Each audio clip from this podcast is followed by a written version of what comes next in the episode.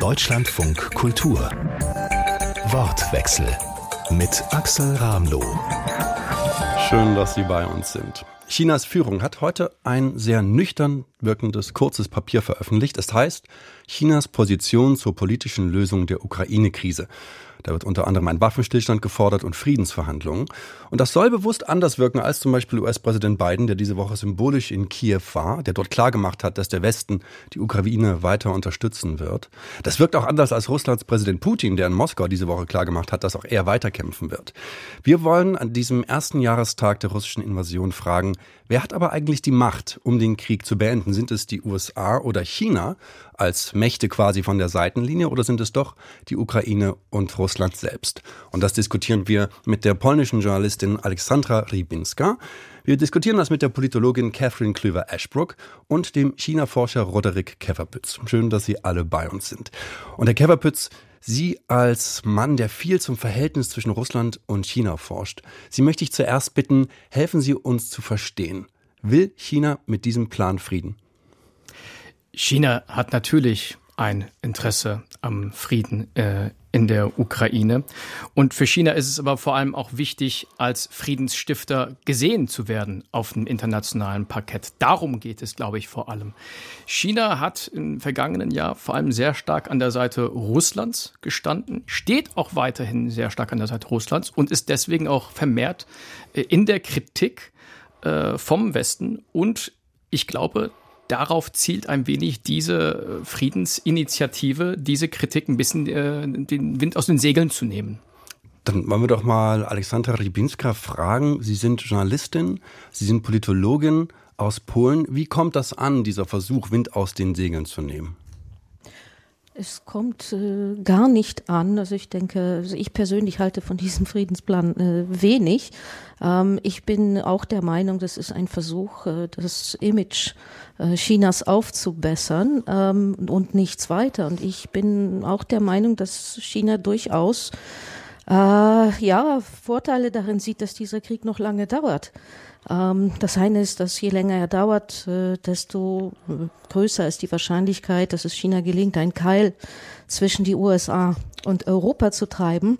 Es gibt äh, viele europäische Länder, die an äh, engen Beziehungen mit China interessiert sind. Das wird in der nächsten Zeit sicherlich äh, zu Spannungen führen.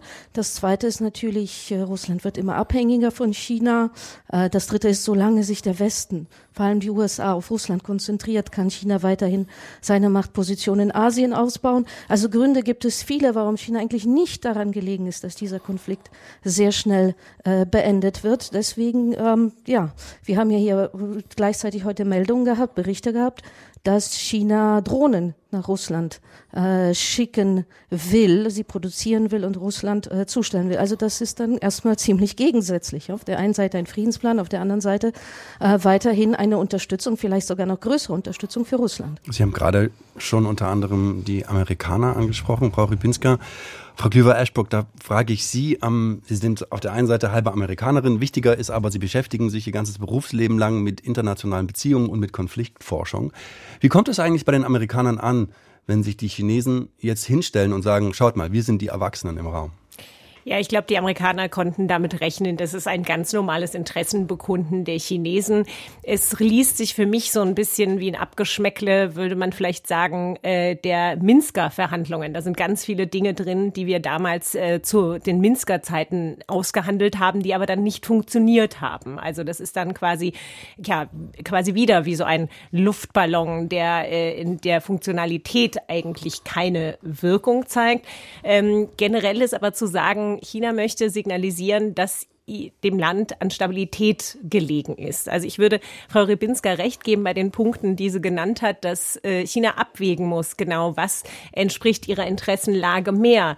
Ähm, der letzte Punkt in dieser Erklärung der Chinesen, da geht es um Stabilitäten in der Lieferkette, Stabilitäten im wirtschaftlichen System. Das ist, ist wahr, dieser Konflikt im Herzen Europas, das hilft China bei der wirtschaftlichen, bei der eigenen wirtschaftlichen Versorgung. Und nochmal, Chinas Wirtschaft leidet eben auch unter diesem Krieg wenig. Aber dass das ein ernst gemeinter, in Anführungszeichen, Friedensplan war, damit hat, glaube ich, in Washington keiner gerechnet. Und so liest sich dieses Dokument auch nicht. Aber gleichzeitig, Sie haben es angesprochen, China hat Interesse an wirtschaftlicher Stabilität. Wenn man sich das letzte Jahr anschaut, wirtschaftliche Stabilität hat es in Europa nicht wirklich gegeben. Es ist ein einziges Auf und Ab. Da frage ich doch unseren China-Experten, ähm, ist das für China eine Rechnung, die auch nach einem Jahr immer noch gleichgültig ist? Wir wollen auf der einen Seite zwar dass die Amerikaner geschwächt werden, aber trotzdem sagen wir, in Europa wollen wir weiterhin Freunde haben? Das macht doch irgendwie, kommt man da doch nicht bei 1 plus 1, wird da nicht 2 draus. Doch, das ist sehr wohl dieser Widerspruch, äh, den halten die Chinesen aus und äh, genau den versuchen sie auch äh, auf dem internationalen Parkett zu lösen, indem dann solche Initiative wie äh, dieser Friedensplan äh, kommt. Das Problem ist ja gerade, dass dieser Widerspruch immer größer wird.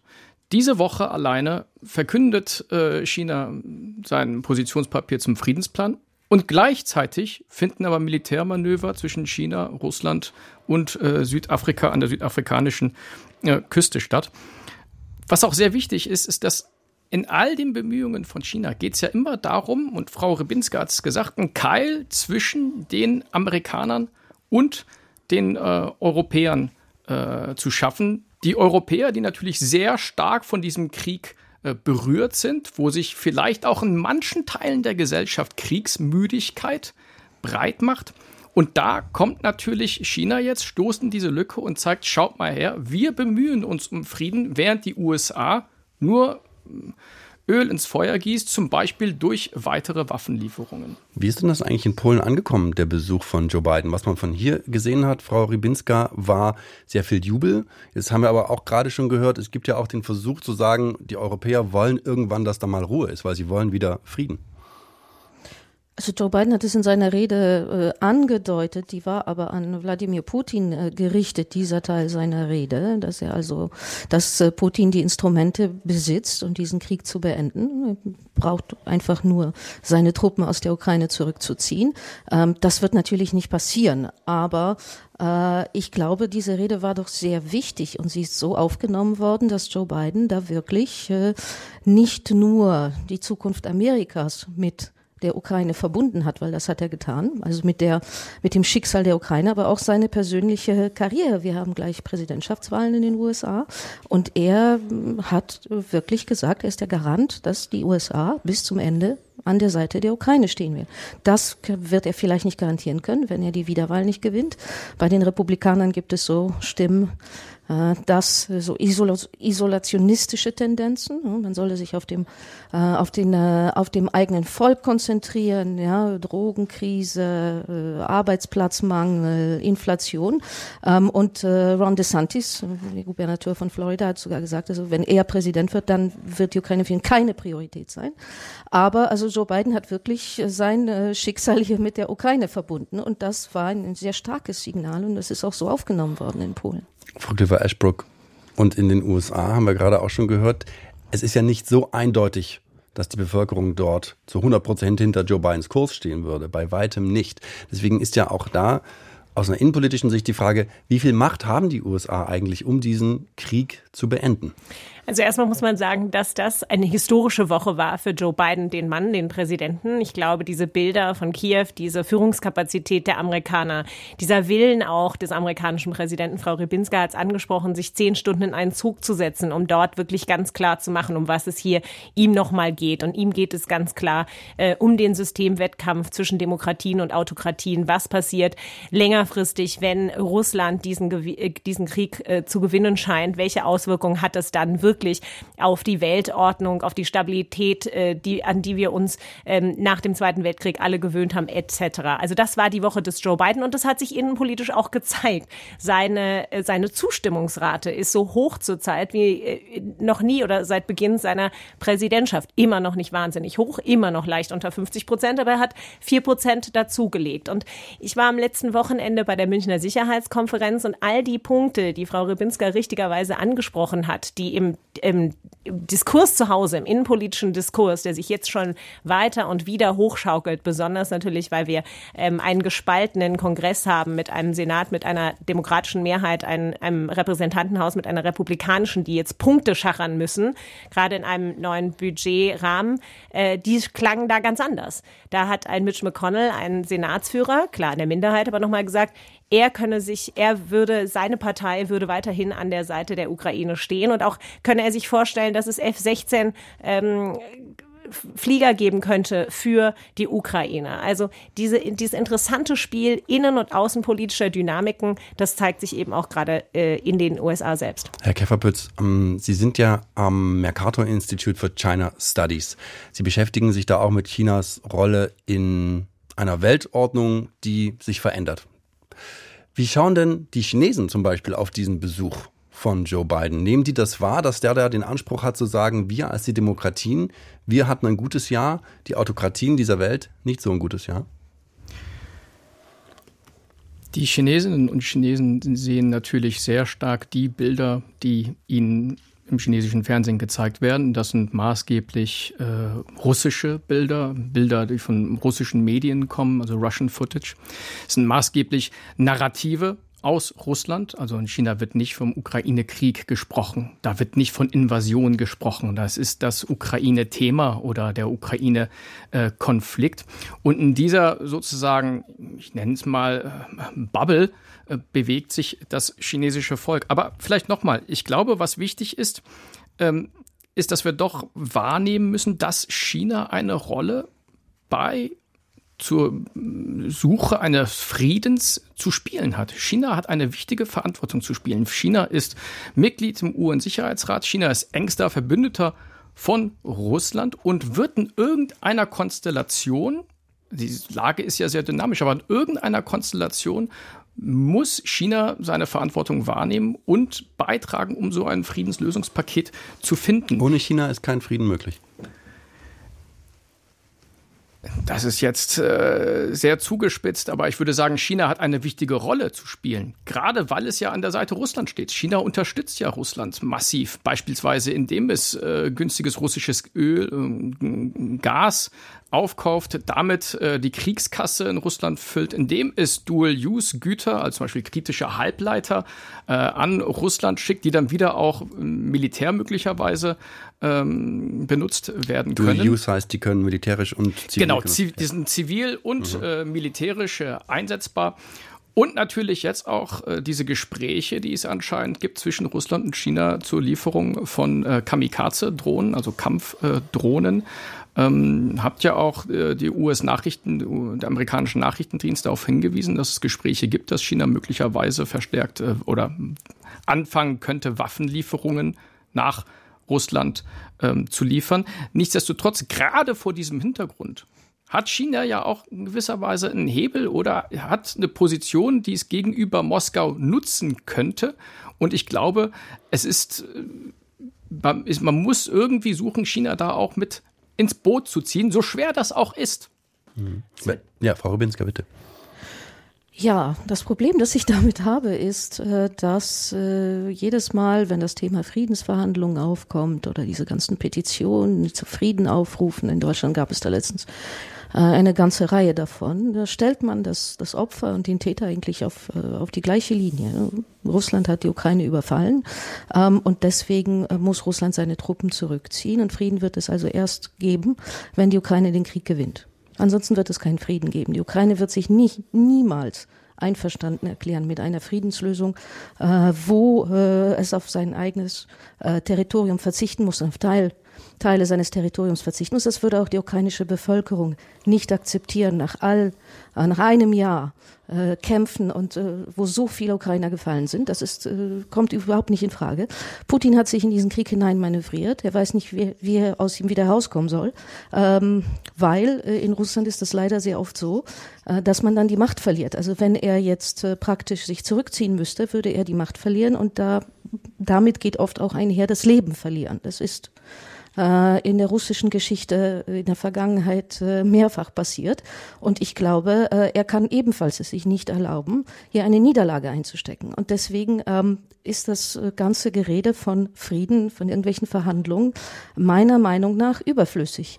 Ähm, das Einzige, was zu Frieden führen wird, ist ein eindeutiger Sieg der Ukraine. Und wenn Russland nicht eindeutig besiegt wird, dann kommt es, dann wird es seine Kräfte sammeln und dann kommt es in zehn Jahren wieder oder in 15 Jahren wieder und dann haben wir schon wieder Krieg.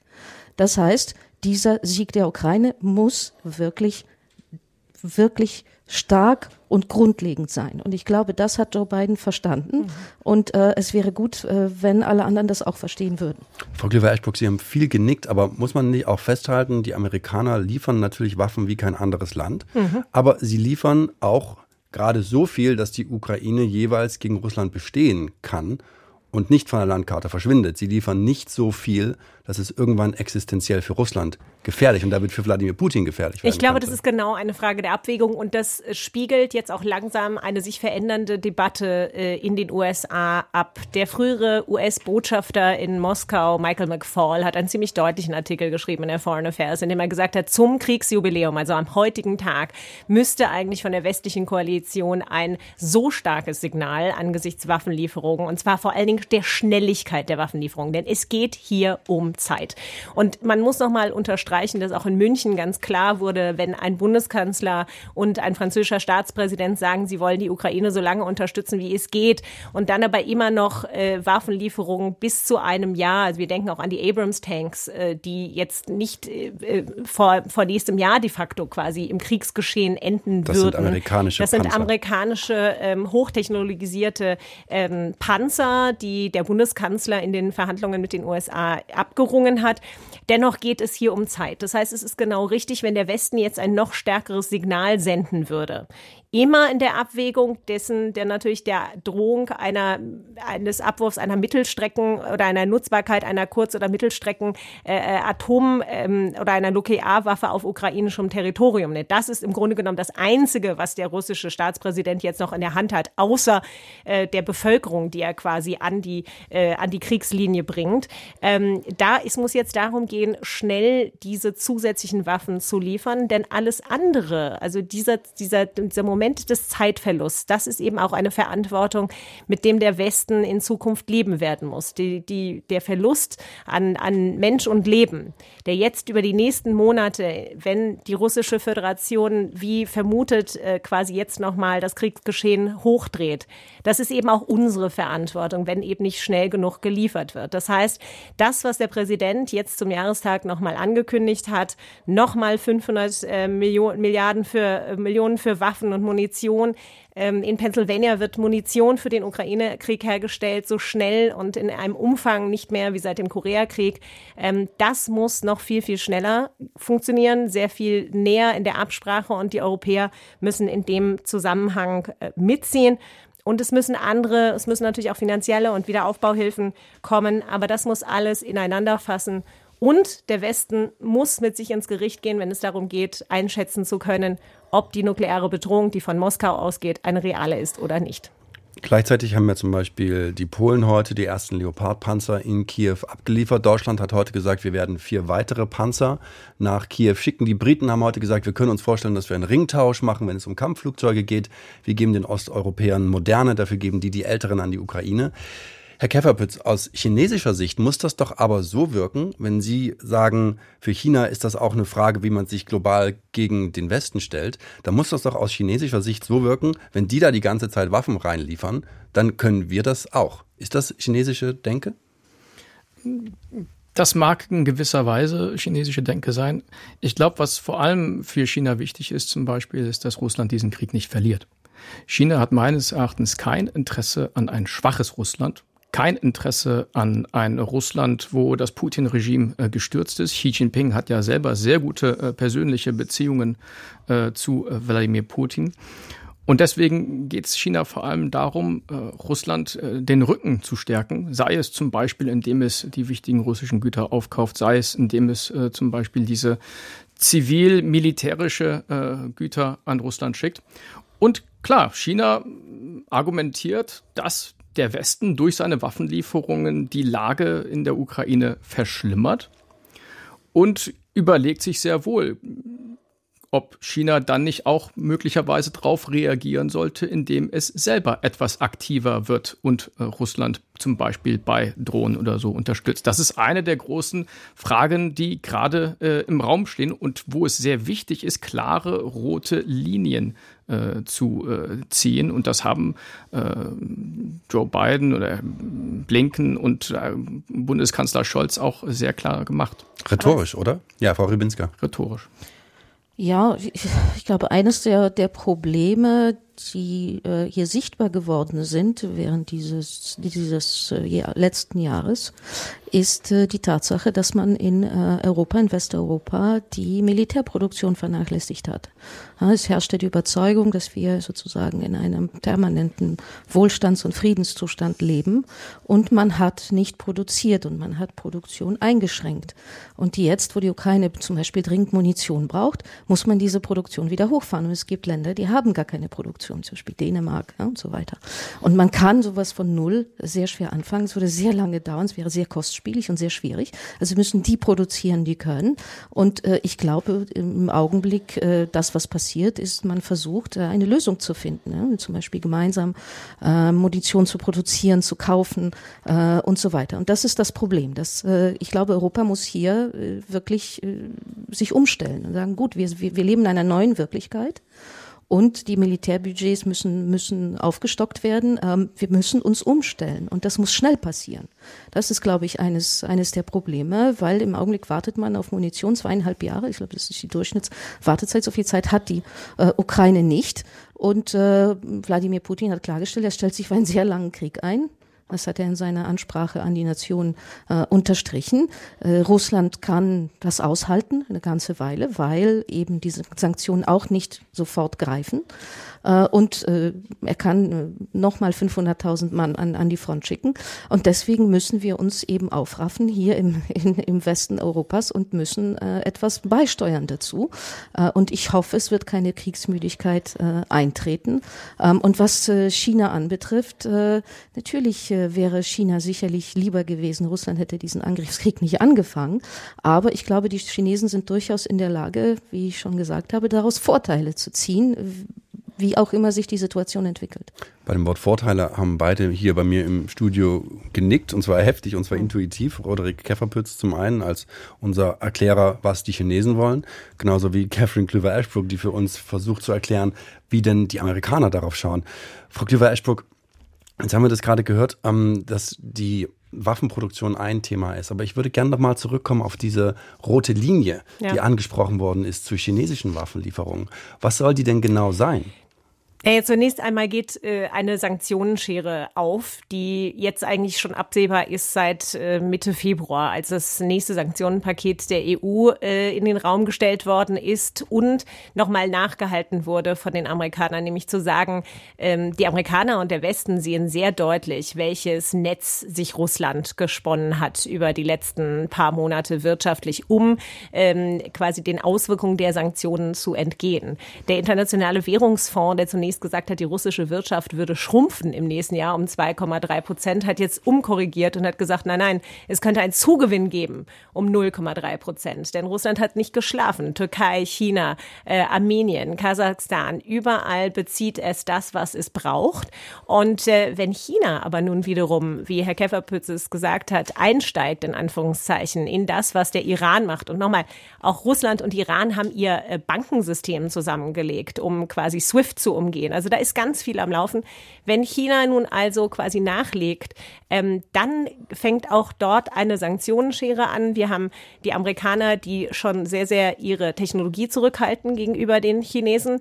Das könnte deutlich schlimmer werden. Und dann passiert das, wovor eine deutsche Wirtschaft gerade große Angst hat. Ähm, die hatte sie gegenüber Taiwan, nämlich diese Idee, dass gegebenenfalls zeitgleich zu dem Ukraine-Konflikt ähm, China eine mögliche Situation sehen würde, um über, noch übergriffiger gegenüber äh, Taiwan zu werden und mehr zu tun, als nur in den Luftraum von Taiwan und in den Seeraum Taiwans einzudringen, ähm, weil dann im Raum stand, dass eine deutsche Wirtschaft relativ schnell mit Sanktionen gegenüber China auch umgehen müsste. Aber das könnte eben jetzt schon sehr viel früher in diesem Umstand der Fall sein.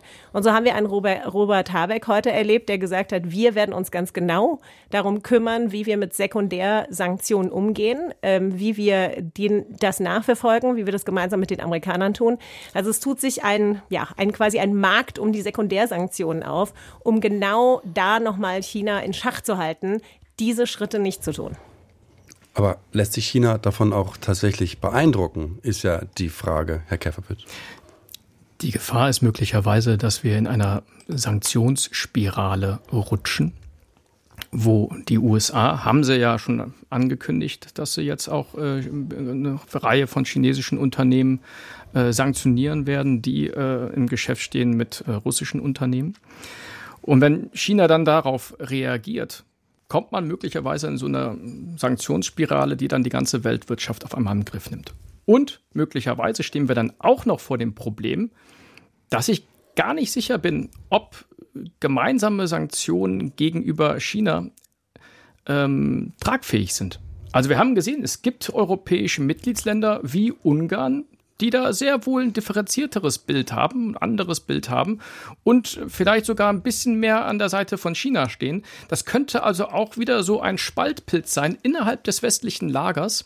Sanktionieren wir jetzt China bei bestimmten Sachen oder bestimmte chinesische Unternehmen oder äh, nicht. Was für China klar ist, dass natürlich, äh, und äh, Frau Catherine Cleaver-Ashbrook hat es angesprochen, seine Lehren aus diesem Krieg zieht in Bezug auf ähm, Taiwan. Also da wäre es zum Beispiel, äh, wir sehen das ja, all die Fehler, die die russische Armee gemacht hat, also die Unmöglichkeit, das Kommunikationsnetz abzuschalten, mit Starlink zum Beispiel, äh, dass es eine Galionsfigur gibt äh, mit äh, Präsident Zelensky, was für Logistikschwierigkeiten die Russen in der Ukraine haben. Das sind alles Punkte, die die Chinesen mitnehmen und genau schauen werden, wie können wir daraus lernen für einen möglichen Angriff auf Taiwan und wie können wir unsere eigene Wirtschaft resilienter machen und sanktionssicher damit wir nicht so stark getroffen werden von westlichen Sanktionen.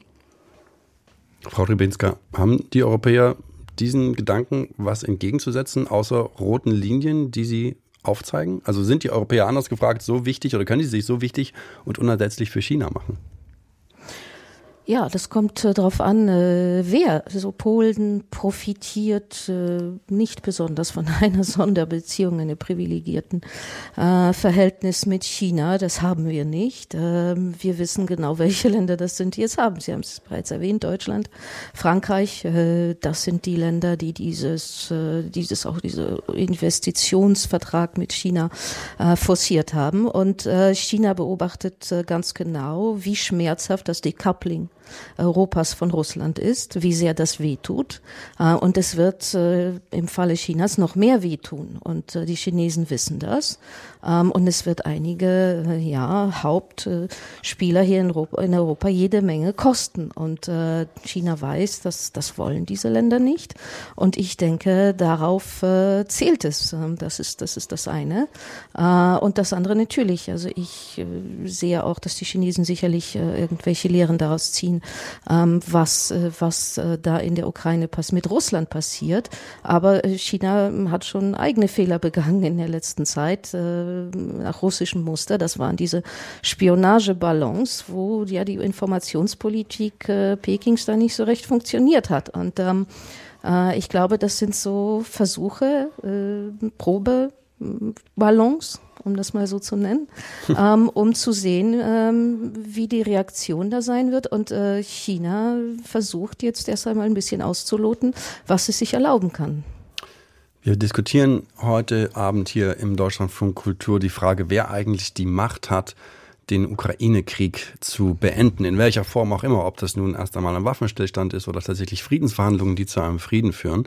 Dafür haben wir gerade gehört Alexandra Rybinska, sie ist polnische Politologin und Journalistin. Wir haben außerdem heute hier bei uns Catherine Klüber-Ashbrook, sie ist Politologin. Und wir haben bei uns Roderick Kefferpütz, er ist China-Forscher am Mercator Institute for China Studies. Und ich habe in diesem ersten Teil jetzt herausgehört, dass Chinas Rolle ambivalent ist auf jeden Fall. Die amerikanische Rolle, ist die auf der anderen Seite so eindeutig? Die ist eindeutig. Also da brauchen wir gar nicht in dem Sinne klassisch darüber zu diskutieren. Das hat diese Führung äh, immer wieder deutlich gemacht und auch ähm, ja die im Grunde genommen die Verteidiger der Grund, des grundsätzlichen Verständnisses zwischen Demokratie und Autokratie in der Republikanischen Partei. Und da gibt es eben noch die alten Geschütze, äh, inklusive mehrerer Berater von George äh, W. Bush, die sich jetzt äh, zum Jubiläum nochmal zu Wort gemeldet haben, die nochmal gesagt haben, es steht uns nicht anders zu Gesicht, als wirklich nochmal in den, den Kampf für Freiheit und dann längerfristig Frieden zu springen, als äh, das der Präsident tut. Also es gibt zwar innenpolitische Diskussionen darum, wie lange ein solcher Krieg gehen kann, mit welcher Unterstützung er geführt werden kann. Aber das ist ganz klar die, die Logik des Systemwettkampfs, die ist für die ganz große Masse der Amerikaner weiterhin äh, so lesbar. Aber nach der Logik kann es ja eigentlich gar keinen Frieden geben, weil dieser Konflikt ja nicht gelöst werden wird, wenn es so ein existenzieller Konflikt ist. Naja gut, der erweiterte Konflikt wird de facto weitergehen, denn es geht darum, wie kann man eine Weltordnung wieder absichern, ein Modus operandi. Und äh, da sind wir vielleicht gleich bei dem Votum äh, der Vereinten Nationen ähm, in der vergangenen Nacht beziehungsweise auch dem ersten Votum ähm, zu dem äh, Angriffskrieg auf die souveräne Ukraine.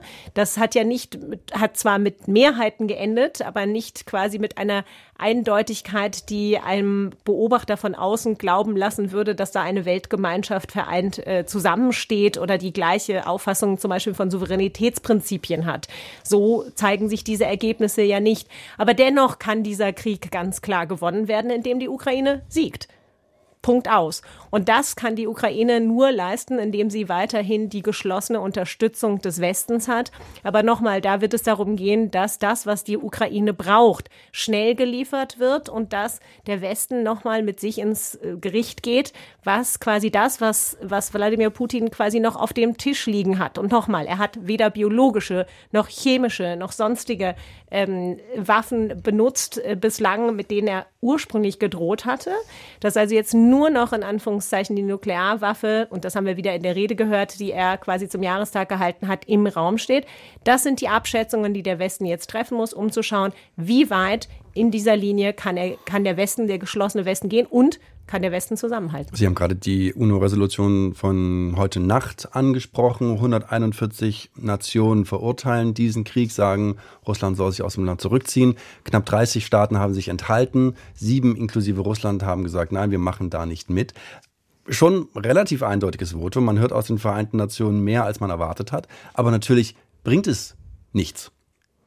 Ja, dennoch sind es natürlich die Länder, die sich enthalten haben, muss man eben nochmal genau hinschauen. Wer sind diese? Und das sind eben, China haben wir heute schon lange besprochen, aber eben auch Indien. Indien ist das Land, um das sich quasi die erweiterte Diplomatie äh, jetzt reißt. Ähm, der Westen hätte gerne, dass Indien eindeutig äh, den Vorstoß der, der Russen ganz klar verurteilt, auch im gleichen Duktus sieht, wie zum Beispiel die, die Chinesen und die chinesischen Truppen, die sich in den Himalayas an der indischen Grenze mit einem äh, Truppenkontingent positioniert haben, das ähnlich ist wie das ursprüngliche russische Truppenkontingent äh, an der Grenze zur Ukraine, also versteht, wie Souveränität zu ähm, deuten ist und dass Gefahren von autoritären Ländern ausgehen und sich deshalb an die Seite des Westens stellt. Daraufhin antwortet ein indischer äh, Außenminister richtigerweise auf seine Volkswirtschaft blickend, Erst habt ihr uns gesagt, wir dürfen kein Öl mehr aus dem Iran kaufen, dann habt ihr uns gesagt, wir dürfen kein Öl mehr aus China kaufen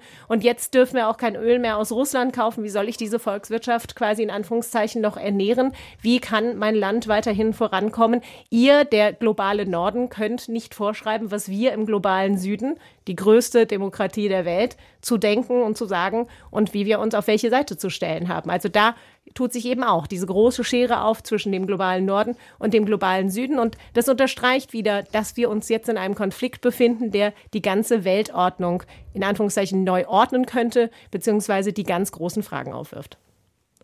Ich, ich würde da gleich reinkommen, weil Frau Catherine Klüver-Ashbrook hat ein wichtiges Stichwort gesagt, und das war, dass dieser Ukraine-Krieg auch darum geht, die Weltordnung abzusichern.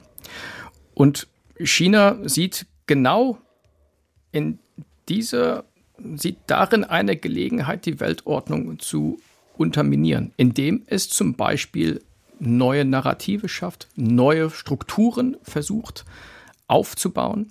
Äh, ein Beispiel, diese Woche äh, hat China zwei Papiere veröffentlicht. Neben diesen angeblichen Friedensplan. Das erste Papier war ein Papier, äh, wo äh, die USA stark kritisiert wurde. Das Papier hieß US-Hegemonie und die Gefahren amerikanischer Dominanz.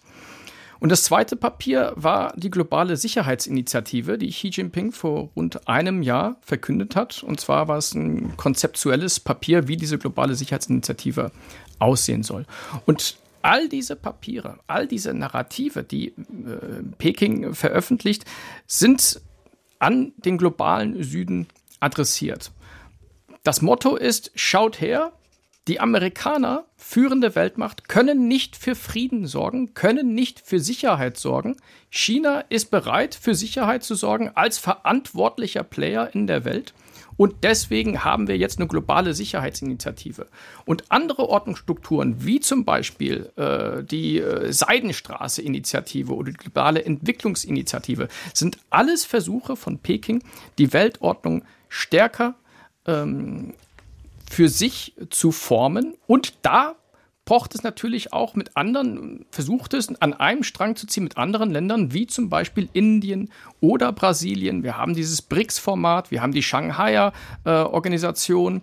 Das sind alles andere Formate, wo China versucht, die Weltordnung zu unterminieren derzeit. Also während Russland die Weltordnung in der Ukraine kaputt macht, versucht China eine Alternative aufzubauen. Kann man daraus die These ableiten, und da frage ich vielleicht Sie zuerst, Frau Rywinska, aus polnischer Sicht, dass der Konflikt, Konflikt, der Krieg, den Russland gegen die Ukraine führt, quasi schon so eine Art Stellvertreterkrieg ist, den die Amerikaner und die Chinesen führen, um diese Frage nach der zukünftigen Weltordnung?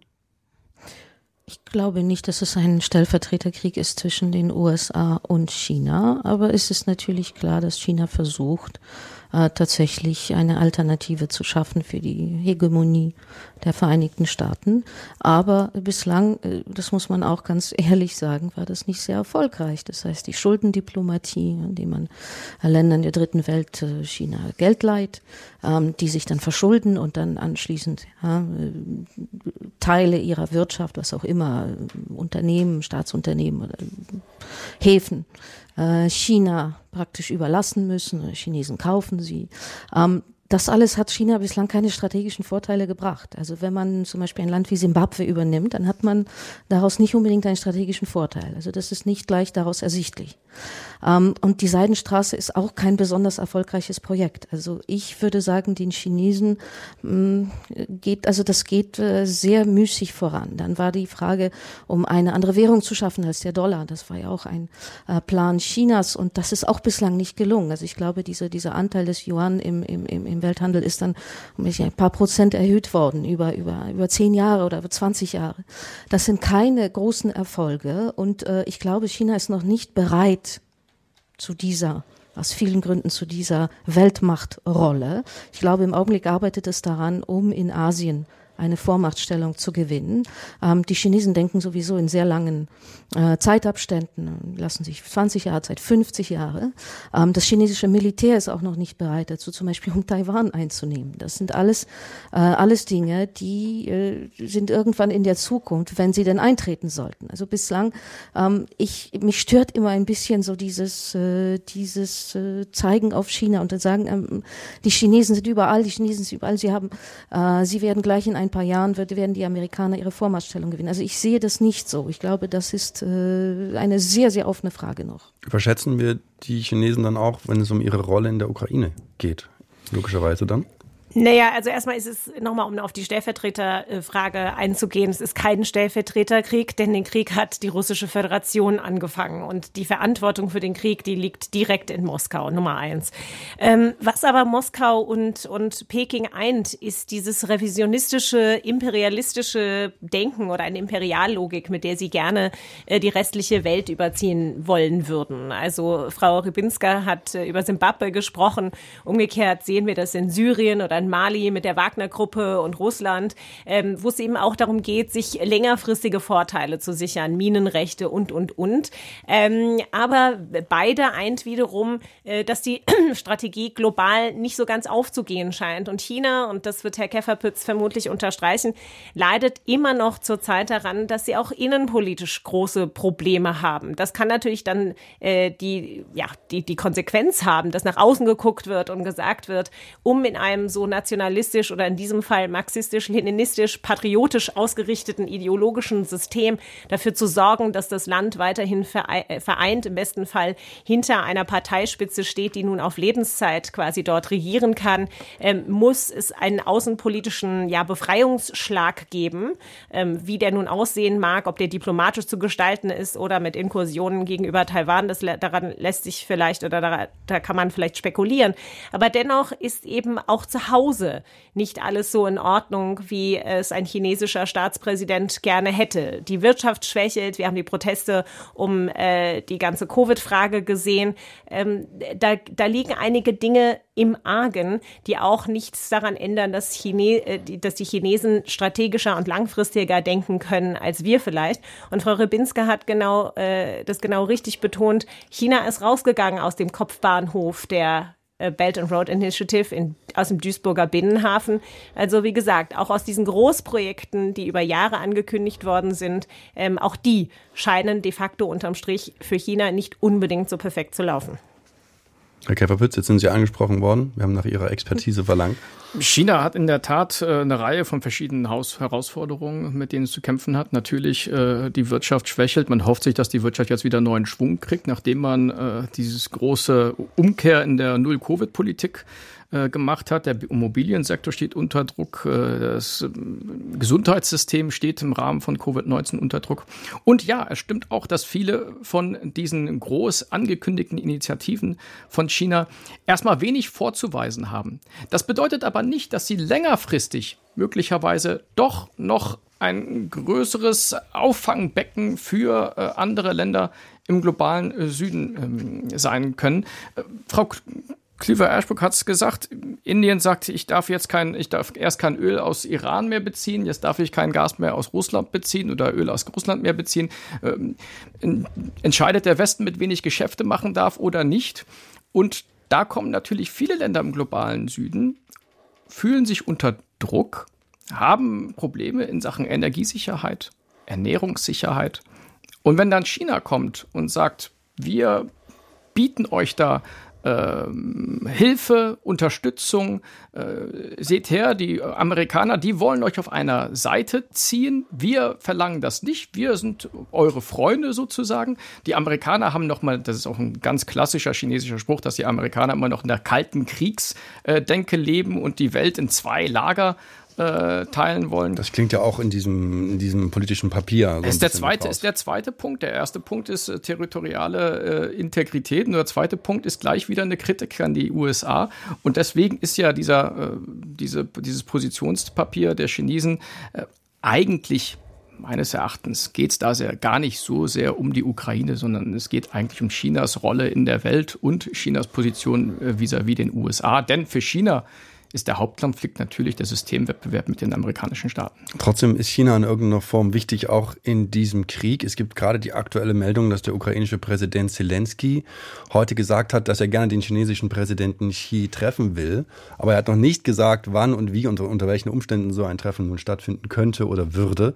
Der Wunsch ist auf jeden Fall da. Ich würde gerne nochmal zur Ausgangsfrage zurückkommen und die, die war ja tatsächlich, können die USA und oder China dafür sorgen, dass es Frieden in der Ukraine gibt, weil dieser Wunsch nach Frieden, der ist natürlich bei vielen Menschen da. Und wenn es nur der Wunsch nach Ruhe ist oder der Wunsch nach Normalität.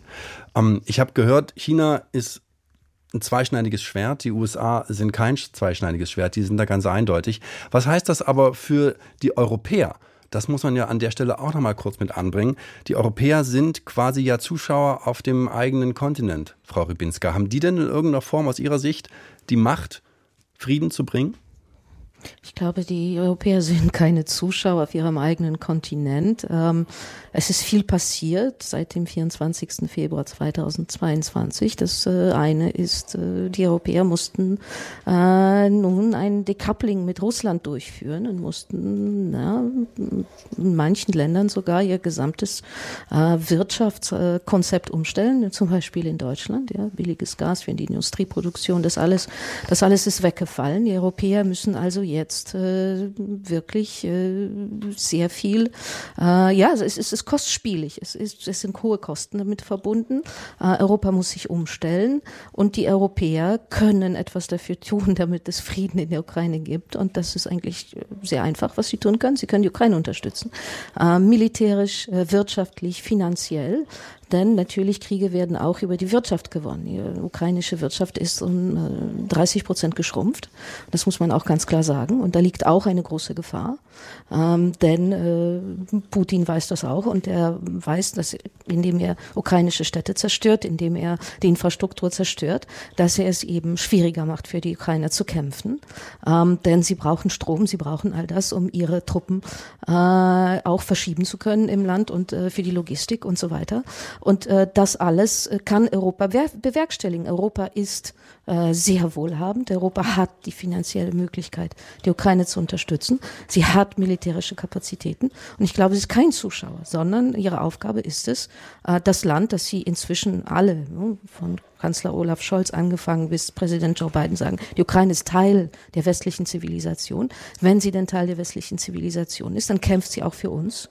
Und äh, wir sollten die Ukraine unterstützen, weil die Ukrainer kämpfen, dann müssen wir nicht kämpfen. Und das müssen wir auch immer irgendwo im Hinterkopf behalten. Das heißt, wenn die Ukrainer diesen Krieg verlieren, dann werden wir vielleicht irgendwann in zehn Jahren, 20 Jahren, werden wir kämpfen müssen.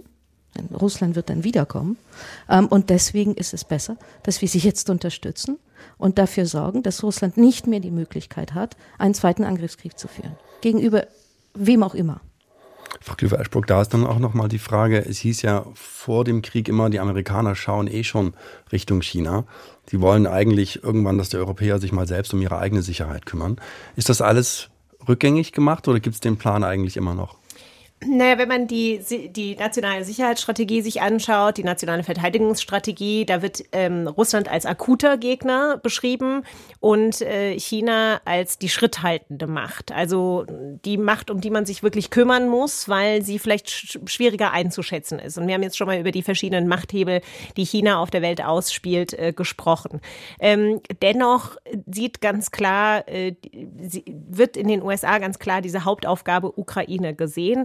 Äh, Frau Ribinska hat nochmal die Wirtschaftshilfen angesprochen. Auch da hat der Präsident in dieser Woche nochmal nachgelegt, wenn es um Infrastrukturaufbau geht, wenn es um äh, grundsätzliche Dinge wie große Generatoren, um Stromleitungen und, und, und geht. Das will auch, auch das will Amerika leisten können. Auch in der, auch die Entwicklungspolitik ähm, quasi hin zu einer, ja, einem neuen Wiederaufbauplan. Da will auch die USA an Seite der Europäer, wir haben verschiedene Geberkonferenzen schon gesehen, sich ganz, ganz stark beteiligen beschäftigen. Und es stimmt, die Europäer haben einiges geleistet in dem letzten Jahr. Eine europäische Friedensfazilität aus der Traufe gehoben, die kaum funktional war vor der letzten Münchner Sicherheitskonferenz und dann innerhalb von zehn Tagen ähm, das leisten konnte, was man eigentlich von Europa im modernen Sinne erwarten könnte, nämlich dass man gemeinsam Waffen beschafft und sie an die Ukraine schickt. Aber dennoch müssen wir, um das nochmal vorauszudenken, auch daran denken, dass nicht nur ein möglicher EU-Beitritt und ein möglicher, eine mögliche Mitgliedschaft in der NATO äh, das Ziel einer Ukraine sein müssen. Denn wenn wir nochmal daran denken, dass wir es schaffen könnten, dass die Ukraine die russische Föderation von ihrem Territorium vertreibt, dann müssen Sicherheitsgarantien her. Dann muss das, was geschaffen worden ist, die ukrainischen Streitkräfte so zu stärken und zu verstärken, dann muss das festgemacht werden. Und das gibt es einen Plan vom früheren äh, NATO-Generalsekretär Anders Fogh Rasmussen und äh, einem und und äh, dem Ukrainer Andrei Jermak, die nochmal ganz klar machen, was es auch in dieser Interimszeit für Europa bedeuten wird, dann die Ukraine zu festigen und nicht quasi, dass die Ukraine immer wieder, und wir haben es wirklich seit 2014 gesehen, aber in dieser Imperiallogik im Grunde genommen seit 2008 Georgien und eben auch ähm, Tschetschenien Russland unter Wladimir Putin wird es in irgendeiner Weise immer wieder versuchen. Und das heißt, die Ukraine muss nachhaltig abgesichert werden, noch bevor sie Mitglied in der NATO oder der EU wird. Ist das eigentlich ein Plus, diese Diskussion rund um die NATO, Frau Ribinska? Man könnte ja auch sagen, wir ermächtigen die Ukraine da, in eine stärkere Verhandlungsposition zu kommen? Ähm, ich glaube, die, die äh, die ganze NATO-Mitgliedschaft der Ukraine wird erst ein Thema werden, wenn der Krieg äh, wirklich zu Ende ist. Äh, ich glaube, jetzt im Augenblick äh, gibt es keinen Grund darüber zu diskutieren. Es gibt keine wirkliche Bereitschaft, die Ukraine jetzt zu integrieren. Das ist eigentlich ganz klar und logisch. Aber die Ukraine hat starke Fürsprecher, sowohl für die EU-Mitgliedschaft wie auch für die NATO-Mitgliedschaft. Und ich bin auch der Meinung, dass sie starke Sicherheitsgarantien brauchen wird.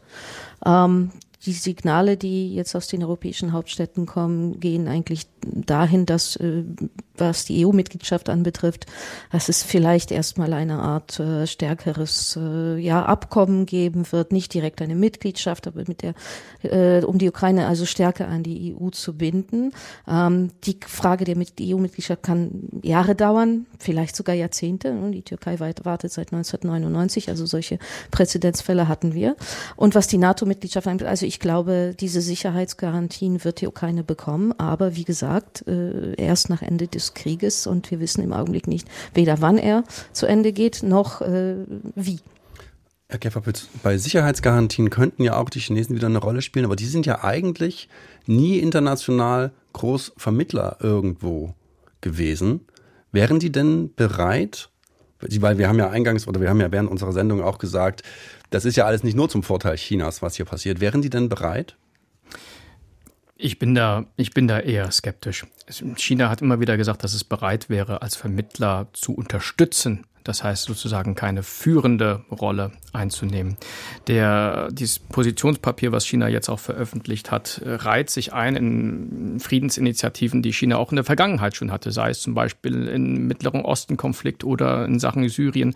Das ist immer sehr vage, sehr allgemein, aber wenig äh, Konkretes und wenig konkrete Vermittlerrolle.